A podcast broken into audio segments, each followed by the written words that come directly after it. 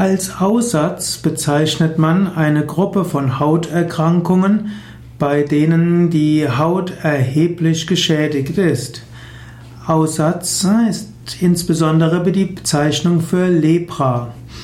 Aussatz ist eine chronische Infektionskrankheit, die durch ein Bakterium ausgelöst wird, nämlich dem Mycobacterium leprae das Aussatz durch Bakterien hervorgerufen wurde, ist 1873 durch den Norweger Gerhard Armauer Hansen nachgewiesen worden. Und glücklicherweise gibt es inzwischen Antibiotika, sodass Aussatz heilbar wird.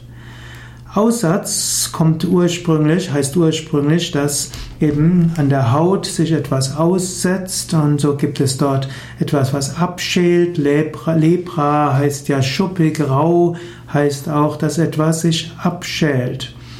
Der deutsche Name der Krankheit Aussatz soll zum einen heißen, dass etwas sich aussetzt an der Haut, aber wahrscheinlich kommt Aussatz auch hm, daher, dass Menschen ausgesetzt wurden außerhalb menschlicher Siedlungen, weil eben angenommen wurde, dass Aussatz äh, ansteckend ist.